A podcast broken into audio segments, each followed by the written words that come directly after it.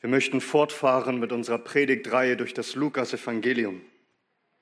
Schlag gerne Gottes Wort mit mir auf zum Lukas-Evangelium, Kapitel 23. Wir sind angelangt bei Kapitel 23. Ich lese die Verse 39 bis 43. Lukas 23 ab Vers 39. Und hier heißt es in Gottes heiligem Wort. Einer aber der gehängten Übeltäter lästerte ihn und sagte, Bist du nicht der Christus? Rette dich selbst und uns. Der andere aber antwortete und wies ihn zurecht und sprach, Auch du fürchtest Gott nicht, da du in demselben Gericht bist? Und wir zwar mit Recht, denn wir empfangen, was unsere Taten wert sind, dieser aber hat nichts Ungeziemendes getan. Und er sprach zu Jesus, Gedenke meiner Herr, wenn du in deinem Reich kommst. Und er sprach zu ihm, Wahrlich, ich sage dir, heute wirst du mit mir im Paradies sein. Amen. Amen. Lasst uns den Namen des Herrn anrufen im Gebet. Herr Jesus, unser König, Lehre uns, einen jeden von uns, lehre uns, dich zu erkennen und dich zu glauben und mit dir einzugehen in das ewige Paradies. Herr, erbarme dich über jede Seele hier. Segne uns durch dein Wort. Wir bitten es, Herr Jesus, in deinem Namen. Amen. Amen. Nehmt gerne Platz.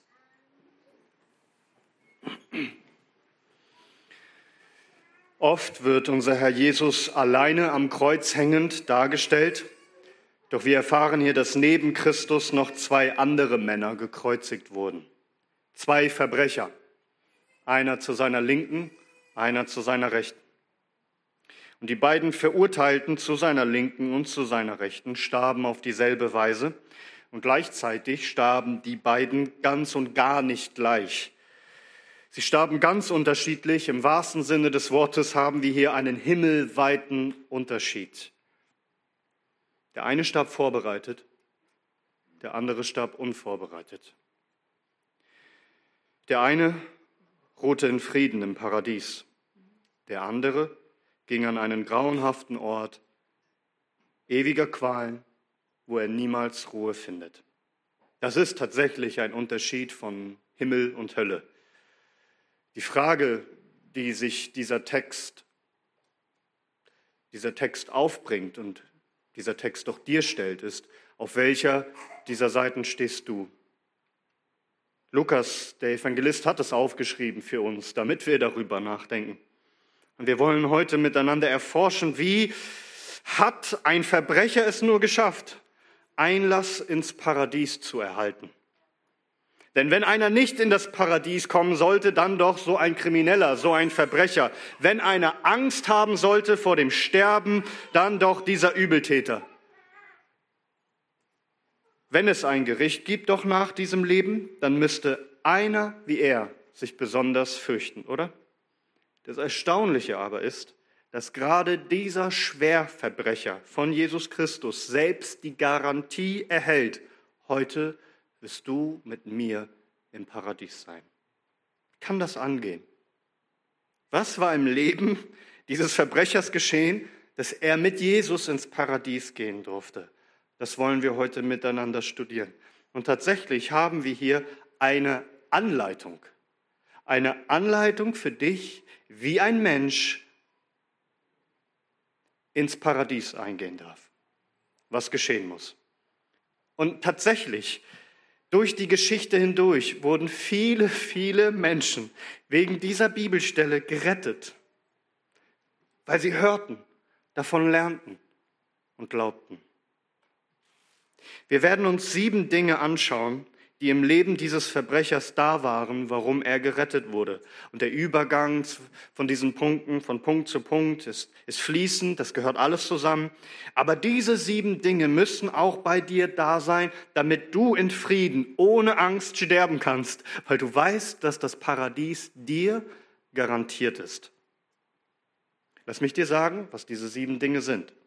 Erstens, der Verbrecher erkannte, wer Jesus Christus ist. Wir lesen zunächst von dem anderen Mann, von dem heißt es Vers 39, einer aber der gehängten Übeltäter lästerte ihn und sagte, bist du nicht der Christus, rette dich selbst und uns. Der eine Übeltäter sagte also, bist du nicht der Christus? Ja, rette dich, rette uns. Er bittet ihn um Rettung. Natürlich ist das purer Sarkasmus, also übelster Spott. Das ist keine Bitte, die von dem Herrn Jesus Christus erhört wird. Es ist eine Lästerung. Aber was zeigt dir diese Bitte auf, dieser, dieser Spott? Es zeigt dir, dass dieser Mann hörte, dass Jesus Christus, dieser Gekreuzigte hier, der Christus sei, der Retter. Tatsächlich, die Verbrecher am Kreuz, die beiden, hörten eine Predigt nach der anderen, und zwar von den Feinden Jesu Christi. Erinnert ihr euch noch zuvor? Lesen wir mal ab Vers 33. Und als sie ihn und als sie an den Ort kamen, der Schädelstätte genannt wird, kreuzigten sie dort ihn und die Übeltäter, den einen auf der rechten, den einen auf der linken Seite. Jesus aber sprach, Vater, vergib ihnen, denn sie wissen nicht, was sie tun. Sie verteilten aber seine Kleider unter sich und warfen Lose darüber. Und das Volk stand da und sah zu. Es hörten aber auch die Obersten und sagten, andere hat er gerettet, er rette sich selbst, wenn dieser der Christus, der Auserwählte Gottes ist. Aber auch die Soldaten verspotteten ihn, indem sie herzutraten, ihm Essig brachten und sagten, wenn du der König der Juden bist, so rette dich selbst. Es war aber auch eine Aufschrift über ihn geschrieben in griechischer und lateinischer und hebräischer Schrift. Dieser ist der König der Juden. Das heißt, diese Männer, die mit Christus gekreuzigt wurden, hörten es gepredigt. Diese Wahrheit über Christus, dass er, der Christus, der Auserwählte Gottes, der König der Juden sei, der andere gerettet hat. Andere hat er gerettet, er rette sich selbst, wenn dieser der Christus ist, der Auserwählte Gottes. Sie hörten es, was man über ihn sagt, aus dem Mund seiner Feinde. Überleg dir mal, wie das wohl gewesen sein mag. Du hängst neben Jesus Christus am Kreuz und du bekommst alles mit, was die Leute über ihn sagen. Und du schaust genau hin und siehst, wie er darauf reagiert. Der eine, der mit Christus gekreuzigt wurde, lästerte. Er stimmt quasi ein in diesen Spott über Christus. Doch der andere, der da hinschaut und hört, was die Feinde sagen, bei dem bewegt sich etwas im Herzen. Er hört das alles, wie Jesus beschimpft wurde, wie er verachtet wird. Er, aber er sah diesen Mann Jesus an, der nicht zurückflucht, der nicht zurücklästert, sondern sogar Fürbitte leistet und am Kreuz zu seinem Vater betet. Als er das alles hört, als er diesen Jesus sieht, kommt Erkenntnis in sein Herz.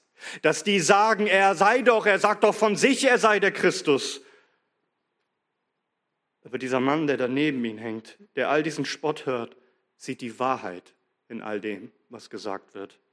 Er erkennt, dass dieser der Christus, der Sohn Gottes ist. Da müssen wir sagen, da wo man es eigentlich am wenigsten sehen würde, wo es am wenigsten danach aussieht. Christus hängt doch, Blut überströmt, am Kreuz verachtet, entblößt. Keine Macht, keine Ehre, nichts. Es wirkt nicht so, als sei Gott mit ihm. Er wird gezählt zu den Verbrechern und dennoch entsteht in diesem Moment Glauben in dem Herzen dieses Mannes, um ins Paradies zu kommen musst du gehört haben, wer Jesus Christus ist.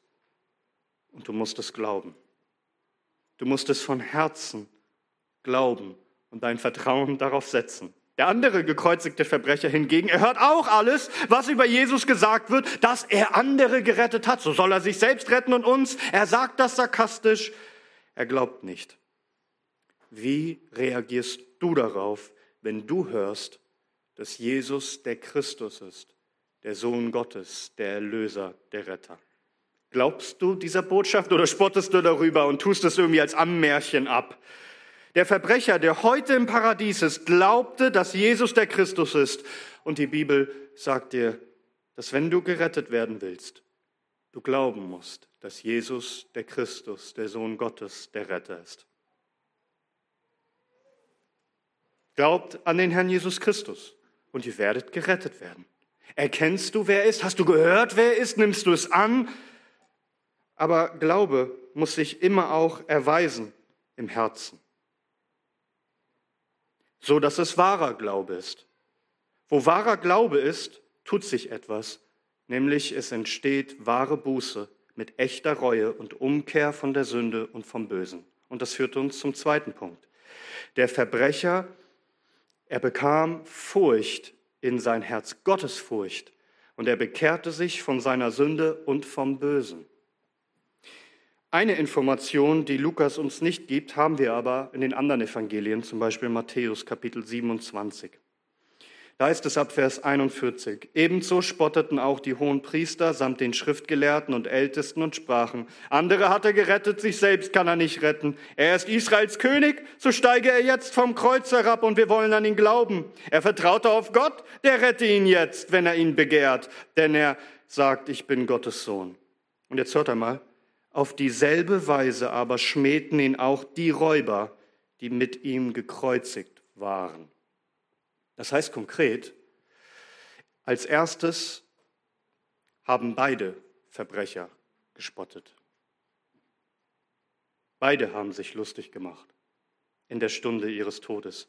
Und ist das nicht schon etwas sehr Erstaunliches, dass Menschen es hinbekommen, sogar auf ihrem Sterbebett oder hier im größten Unglück am Kreuz, anstatt zu weinen über eigene Sünde, über sich selbst, über das eigene Schicksal, vielmehr Gott zu lästern und ihn zu spotten?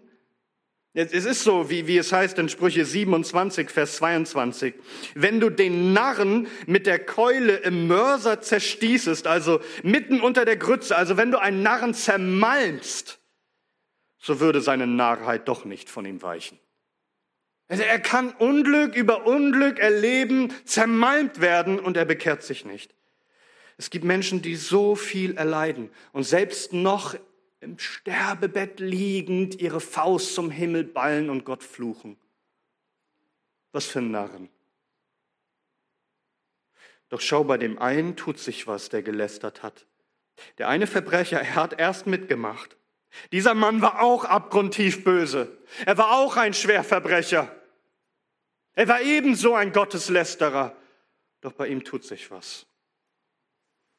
Irgendwann, als er mehr und mehr über diesen Jesus hörte und ihn betrachtete und nachdachte über das, was gesagt würde, spottete er nicht mehr. Er schwieg. Er wurde plötzlich ganz still. Er, er lästerte nicht mehr. Warum? Weil er erkannte, dass es nicht richtig war, was er da tat. Weil dieser doch der Christus ist. Wir sehen hier tatsächlich, er bekehrt sich von seiner Sünde, denn er kehrt so um von seiner eigenen Sünde, dass er nicht mehr lästert. Während er vorher mitgemacht hat, kann er es jetzt nicht mehr. Und nicht nur das, es geht noch weiter. Er weist jetzt auch noch seinen Kameraden zurecht, seinen Komplizen. Vers 39. Einer aber der gehängten Übeltäter lästerte ihn und sagte, bist du nicht der Christus, rette dich selbst und uns. Der andere aber antwortete und wies ihn zurecht und sprach, auch du fürchtest Gott nicht, da du in demselben Gericht bist. Siehst du, was hier geschieht? Der Verbrecher weist den anderen Verbrecher zusammen. Ein Übeltäter weist den anderen für seine Übeltat zurecht. Er sagt im Grunde, hör auf damit, es ist nicht recht. Doch womit argumentiert er? Auch du fürchtest Gott nicht, da du in demselben Gericht bist? Der Verbrecher sagt, auch du fürchtest Gott nicht? Hier siehst du erstmal, was eingezogen ist in seinem eigenen Herzen. Gottesfurcht. Denn er tadelt gerade seinen Komplizen wegen dem Mangel seiner Gottesfurcht. Das bedeutet, in seinem Herzen muss Furcht eingezogen sein. Er weist seinen Kollegen in aller Schärfe zurecht. Er macht ihm deutlich, dass man so nicht über Jesus Christus spotten darf. Er sagt ihm, schau lieber auf dich, du bist im Gericht. Es ist deine Todesstunde. Solltest du jetzt nicht Gott fürchten, anstatt dich lustig zu machen und das Ganze hier ins Lächerliche zu ziehen? Du spottest mit, also du stimmst ein in den Spott dieser Leute, die Gott nicht fürchten. Auch du fürchtest Gott nicht, so wie sie Gott nicht fürchten. Seht ihr, wie es ein Tadel ist an alle, die beteiligt sind? Auch du fürchtest Gott nicht? Wie all der Rest, der hier spottet? Du stimmst ein in den Spott. Wie kannst du spotten, während du im selben Gericht hier bist und selbst in Schande hier hängst am Kreuz? Dieser Verbrecher hier, es tut sich etwas bei ihm. Er wird todernst. Ihm ist nicht mehr zum Spaß und zumute. Sein Herz ist plötzlich erfüllt mit Gottesfurcht. Wahre Gottesfurcht zeigt sich in wahrer Reue und Umkehr von eigener Schuld. aber auch in der Abkehr von allem Bösen. Vermutlich, das müsst ihr euch vorstellen, waren diese beiden Verbrecher vorher dicke miteinander, sagt man. Das heißt, das waren Freunde. Der eine hat über den anderen gesagt, mit denen kannst du Pferde stehlen. Sie haben nicht bloß Pferde gestohlen, sie haben ein krummes Ding nach dem anderen gedreht. Es waren Übeltäter, es waren Schwerverbrecher. Doch schau, der eine weist seinen Kollegen streng zurecht für eine Lästerung. Was glaubst du, wie oft sie gelästert haben, als sie zusammen waren? Das hat sich geändert. Siehst du, das ist Buße. Das ist einfach völliges radikales Umdenken. Buße bedeutet Sinneswandel, was sich dann im Verhalten zeigt. Der Verbrecher bereut sein altes Leben und sagt sich in der letzten Stunde seines Lebens von der Sünde los und weist sogar seinen Mitverbrecher zurecht. Er wehrt sich gegen das Unrecht. Der Übeltäter wehrt sich gegen die Übeltat. Siehst du hier die Buße der Bekehrung die Abkehr von der eigenen und von fremder Sünde. Er will nicht länger daran teilhaben. Bis zu diesem Zeitpunkt tat er alles Böse mit, Raub und Mord. Vermutlich waren die beiden mit diesem Barabbas unterwegs, der ein berüchtigter Räuber und Mörder war. Aber das ist nun vorbei, weil Gottesfurcht in seinem Herzen eingezogen ist. Und so stellt sich unweigerlich die Frage, ob diese Gottesfurcht auch in dir wohnt. Dass du umkehrst von deinen Sünden, dass du dich abwendest davon. Und selbst wenn es bedeutet, dass alte Freundschaften kaputt gehen, mit denen du so viel Sünde geteilt hast in der Vergangenheit, dass du nichts mehr zu schaffen haben willst mit den Dingen, die unseren Herrn Jesus Christus lästern, alles rausräumst und dich davon abkehrst. Ja, ins Paradies ins Paradies kommen nur Menschen, die wahrhaft Buße getan haben und umgekehrt sind von ihrer Schuld. Es ist die Buße zum Leben, so nennt es die Heilige Schrift. Drittens, der Verbrecher, er hat erkannt, dass er den Tod verdient, dass er Gottes Gericht verdient. Nochmal ab Vers 39. Einer aber der gehängten Übeltäter lästerte ihn und sagte, bist du nicht der Christus, rette dich selbst und uns. Der andere aber antwortete und wies ihn zurecht und sprach, auch du fürchtest Gott nicht, da du in demselben Gericht bist, und wir zwar mit Recht. Denn wir empfangen, was unsere Taten wert sind. Dieser aber hat nichts Ungeziemendes getan. Er weiß, sie erleben dasselbe Gericht hier, doch was sagt er über sich und seinen Kollegen? Wir empfangen dieses Gericht der Kreuzigung zu Recht. Das ist, was unsere Taten wert sind. Dieser Verbrecher erkannte also nicht nur Christus, er erkannte auch sich selbst. Verstehst du das? Er erkannte seine eigene Sünde, er verstand, dass er darum Gottes gerechte Strafe seinen Zorn verdient. Der Verbrecher sprach, wir empfangen dieses Gericht, also die Kreuzigung mit Recht, denn wir empfangen, was unsere Taten wert sind. Er weiß, was er verbrochen hat. Er kennt seine bösen Taten. Er beschönigt nichts. Er, er redet sich nicht heraus. Er rechtfertigt sich nicht. Er weiß, er ist schuldig. Er weiß, was er getan hat. Und er weiß, er hängt zurecht am Kreuz. Im Gegensatz zu vielen, vielen Menschen gestand er sich ein, dass er ein Sünder ist und Gottes Strafgericht verdient. Nur wer diese Erkenntnis hat und es bekennt, wird eingehen ins Paradies. Der Mensch geht ewig verloren und wird das Leben nicht sehen, der seine Sünde nicht erkennt, nicht bereut, nicht bekennt, sondern sich einfach selbst rechtfertigt. Und man meint, man hätte keinen Tod verdient. Die meisten Menschen meinen doch, sie sei unschuldig und verdienen darum keine Strafe von Gott. Wie viele Gespräche hast du wohl auch schon geführt mit Menschen, die sagen, ich bin ein guter Mensch, ich verdiene es, in den Himmel zu kommen. Der Verbrecher am Kreuz erkannte, dass er schuldig ist und dass er Gottes Gericht verdient. Erkennst du, was deine Taten wert sind? Die Bibel sagt, der Lohn der Sünde ist der Tod. Der Tod. Glaubst du, dass du was Besseres verdienst als das? Du wirst nicht eingehen ins Paradies. Ich hoffe, du hörst genau zu. Du wirst nicht eingehen ins Paradies. wenn du nicht verstehst, dass du in die Hölle gehen müsstest. Erst wenn du vor Gott bekennst, ich gehöre in die Hölle für all das, was ich getan habe, wird dir Einlass gewährt ins Paradies. Doch jeder, der sich selbst rechtfertigt und sagt, dass ihm das Paradies zurecht gehört, wird eingehen in die ewige Hölle.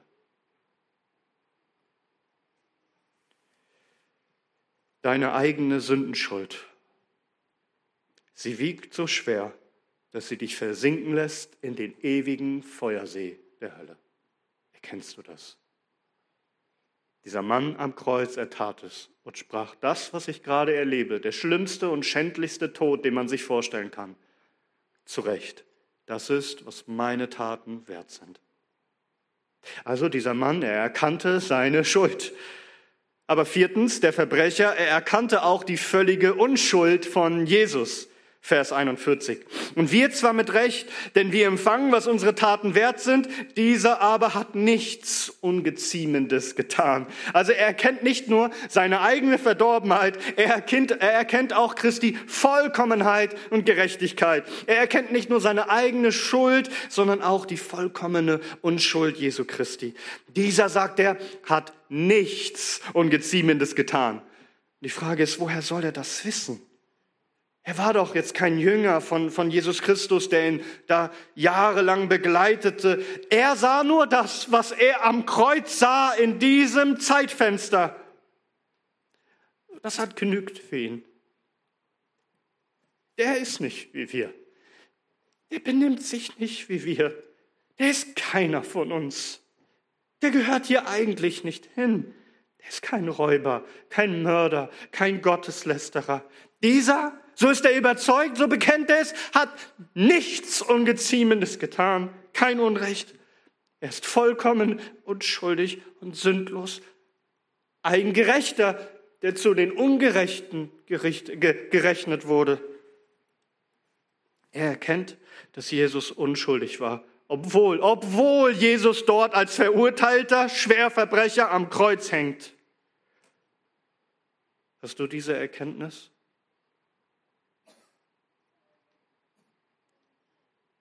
Dass Jesus nie etwas Falsches getan hat, dass er das vollkommene Lamm Gottes ist, ohne Fehl und Tadel, ganz im Gegenteil, im Gegensatz zu dir und zu mir, ist er vollkommen heilig. Er ist der Einzige, der es nicht verdient hat zu sterben. Er ist der Einzige, der es nicht verdient hat, bestraft zu werden. Wer in das Paradies eingehen will, muss erkennen und glauben, dass Jesus unschuldig hingerichtet wurde. Äh, das bedeutet, wenn wir es weiterdenken, dass Jesus nicht starb für seine eigene Schuld, sondern dass Gott der Vater es verordnet hat, dass er stirbt für die Schuld der Menschen, die an ihn glauben. Um ins Paradies zu kommen, musst du erkennen, von Herzen glauben, dass Jesus als sündloser Sohn Gottes nicht wegen eigener Sünde starb, Glaubst du das? Glaubst du, dass er für deine Sünde bestraft wurde und dich vertreten hat? Nun, all das zu erkennen, reicht nicht. Es muss zum fünften Punkt kommen. Der Verbrecher, er, er wandte sich Christus zu als seinen Herrn und König, um ihn zu bitten um Begnadigung. Um ihn zu bitten um Begnadigung. Vers 42. Und er sprach zu Jesus, Gedenke meiner Herr, wenn du in deinem Reich kommst. Es reicht diesem Mann nicht bloß zu erkennen, wer Jesus ist. Der unschuldige Sohn Gottes, der Christus, der König und Retter. Es reicht ihm auch nicht einfach seine eigene Sünde und die Sünde anderer zu erkennen und sich davon abzuwenden. Es reicht nicht, sich von der Sünde abzuwenden. Du musst dich Jesus zuwenden. Achte darauf, wie der Verbrecher es tut, denn wir sehen hier, wie er ihn anspricht. Er nennt ihn Herr. Und er spricht davon, wenn du in deinem Reich kommst. Also er spricht ihn an als himmlischen Herrn und König. Und schau, er, er bittet ihn. Gedenke meiner Herr, wenn du in deinem Reich kommst. Wer ins Paradies eingehen will, muss Jesus, den Herrn des Paradieses, darum bitten. Er muss Jesus als seinen Herrn und König anerkennen, sich ihm unterwerfen als Herr und ihn demütig bitten um Einlass. So heißt es in Römer 10, Verse 12 bis 13. Denn es ist kein Unterschied zwischen Jude und Grieche, denn derselbe Herr von allen ist reich für alle, die ihn anrufen. Denn jeder, der irgend den Namen des Herrn anruft, wird errettet werden. Kommst du also als Bittsteller? Demütigst du dich vor Jesus, unterwirfst dich ihm, unterstellst dich seiner Herrschaft? Gibst ihm die Anerkennung als Herr, als König. Und der ist dieser Verbrecher, er tat es, obwohl er gerade nichts sieht von Macht und Königlichkeit, von einem Reich. Dieser Mann glaubt dennoch, dass dieser Christus der Herr ist, dem das Königreich Gottes gehört. Und er bittet ihn. Er bittet ihn. Gedenke meiner. Denke an mich. Mit anderen Worten, schenk mir Begnadigung. Erbarme dich über mich. Gewähre mir Einlass in dein Königreich. Sag, bittest du auch? Bist du Jesu gekommen? Bist du auf deine Knie gefallen vor diesem Sohn Gottes? Wie kommst du und bittest ihn, dich zu retten? Du musst ihn anrufen, als Herrn, als König, als Erlöser, als Retter.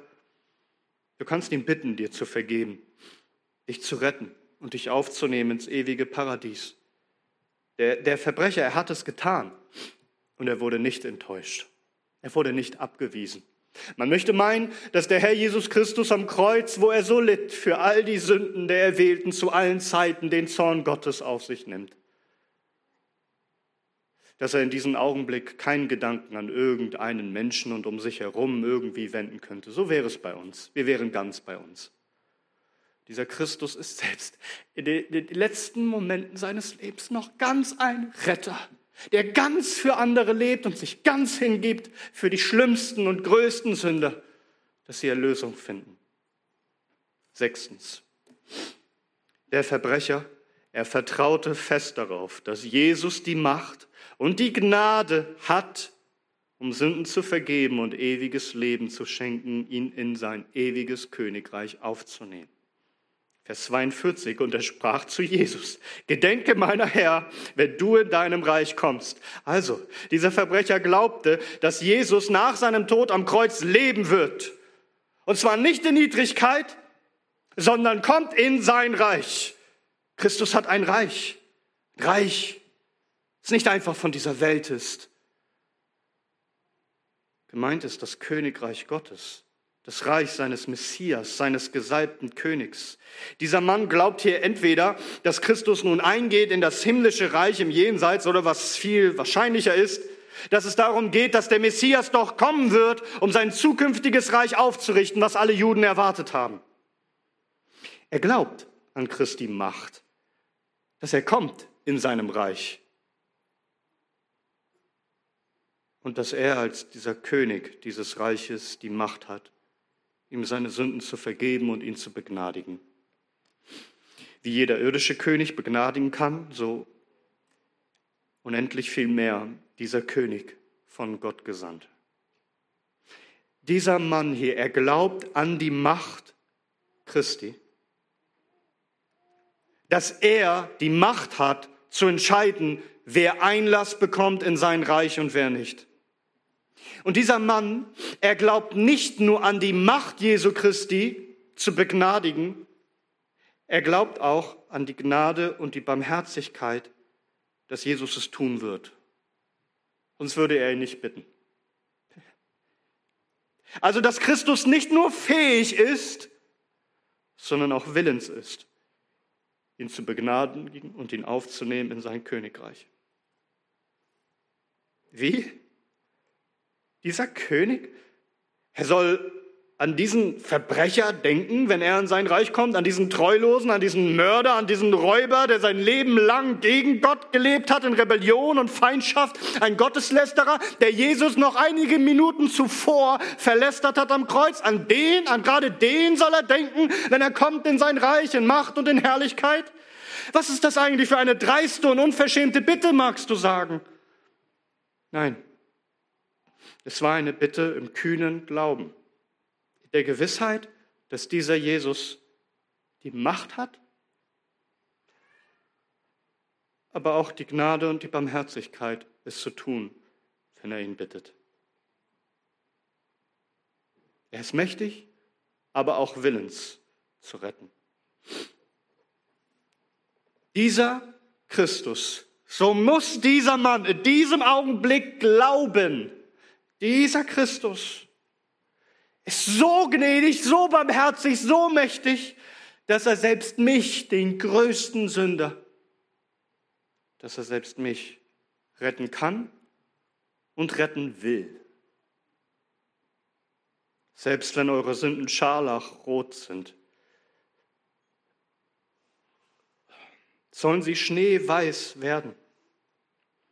Eure Sünden mögen blutrot sein, doch sie sollen werden wie Wolle. Das glaubte dieser Verbrecher am Kreuz. Er glaubt an die Macht und die Gnade des Herrn, an diesen königlichen Retter. Und das nochmal, obwohl Jesus Christus gerade in aller Schwachheit am Kreuz hängt und alle Zuschauer spotten und nicht an Christus glauben, er glaubte. Trotz all der Leute um sich herum, die sagten, was für ein Blödsinn. Und er bekannte seinen Glauben an Christus, indem er sprach, und Jesus anflehte. Glaubst du auch an seine Macht und an seine Gnade, dass er an dich denkt? An dich? Tust du das? Erkennst du, dass es nicht etwa zu dreist oder zu frech ist, sondern dass es das Einzige ist, was dich retten kann, wenn du kommst zu ihm und flehst, gedenke auch meiner Rette auch mich, sieh auch mich an in deiner Gnade, denn ich hörte, du hast die Macht und du hast den Willen, es zu tun, auch mich, einen großen Sünder, zu erlösen. Und nun siebtens und letztens. Der Verbrecher, er vertraute auf das Versprechen, auf die Zusage Jesu. Vers 43, und er sprach zu ihm, Jesus antwortet ihm, Wahrlich, ich sage dir, heute wirst du mit mir im Paradies sein. Sag, was denkst du, wie ging es wohl diesem Verbrecher, als er diese Worte aus dem Munde Jesu hörte?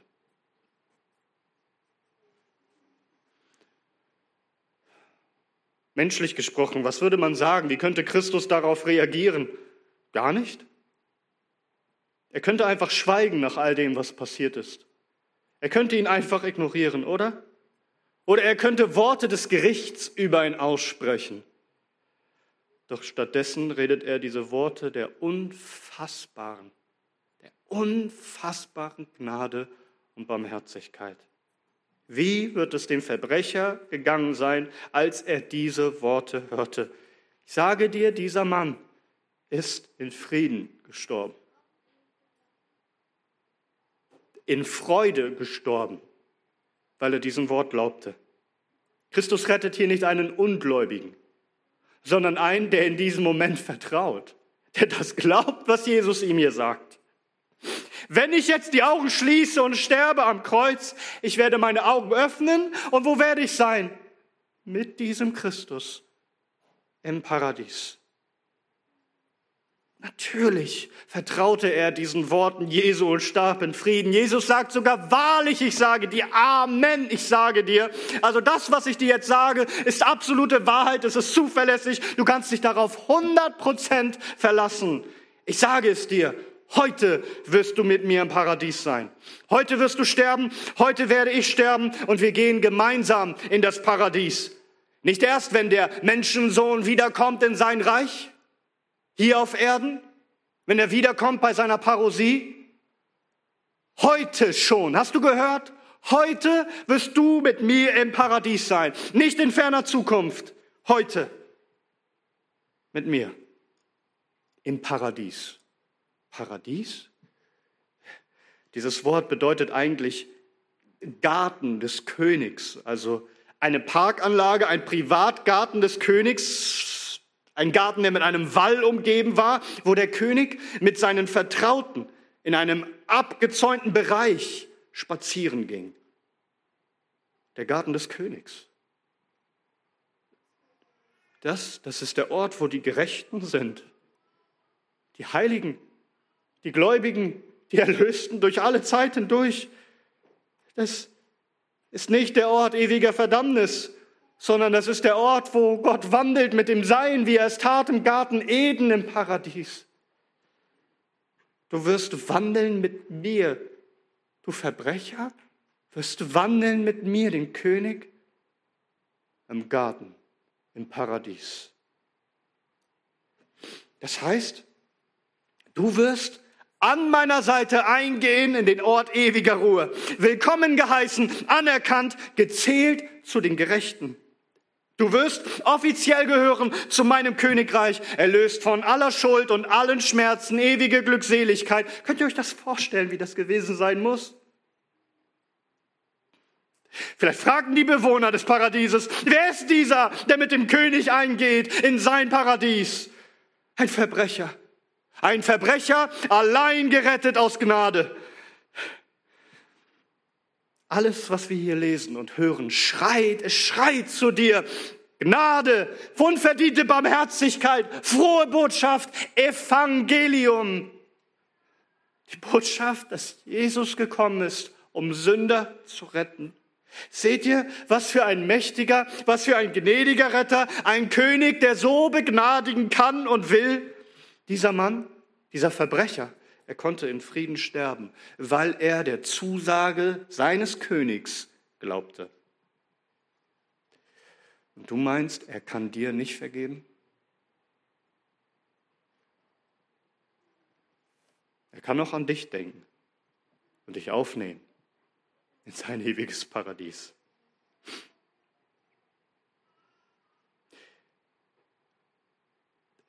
Wenn wir uns diese sieben Dinge anschauen, die ich genannt habe, sag, hat dieser Mann irgendwas geleistet?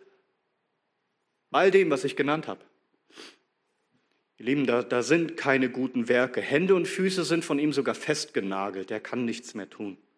Er, er konnte nichts mehr leisten und nichts mehr verdienen. Er hat keine Zeit, keine Möglichkeit mehr, noch ein gutes Leben zu führen und sich irgendwie noch das Paradies zu erarbeiten. Das, was wir hier sehen, ist reine und pure Gnade. Onken, der Gründungsväter der Deutsch, der Gründungsvater der deutschen Baptisten, er sagte einmal Folgendes, hör mal.